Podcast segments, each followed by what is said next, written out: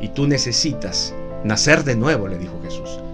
Nacer de nuevo a un mundo espiritual, nacer de nuevo a la fe, nacer de nuevo a creer, acercarte a Dios, abrir tus ojos a Él. Si no, seguirás ciego por el resto de tu vida.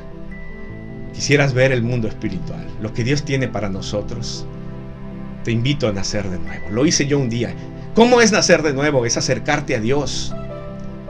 Es volvernos de nuestros errores a los que Dios llama pecado. Es acercarnos a Él. Es entregarle nuestra vida, aceptar a Cristo Jesús como nuestro Salvador y nuestro Señor. Entonces la Biblia dice que el que está en Cristo es nueva criatura, volvemos a nacer.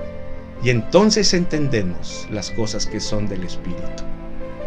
Podrás no ver los ángeles, pero sus efectos, su poder, su trabajo, lo vemos todos los días. Y es un trabajo al servicio nuestro, es el poder de Dios en ellos, es la orden de Dios en ellos.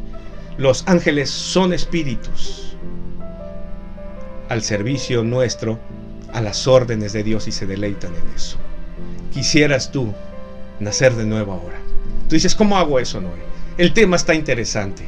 Aquí lo vamos a dejar en este primer capítulo, pero te invito a nacer de nuevo.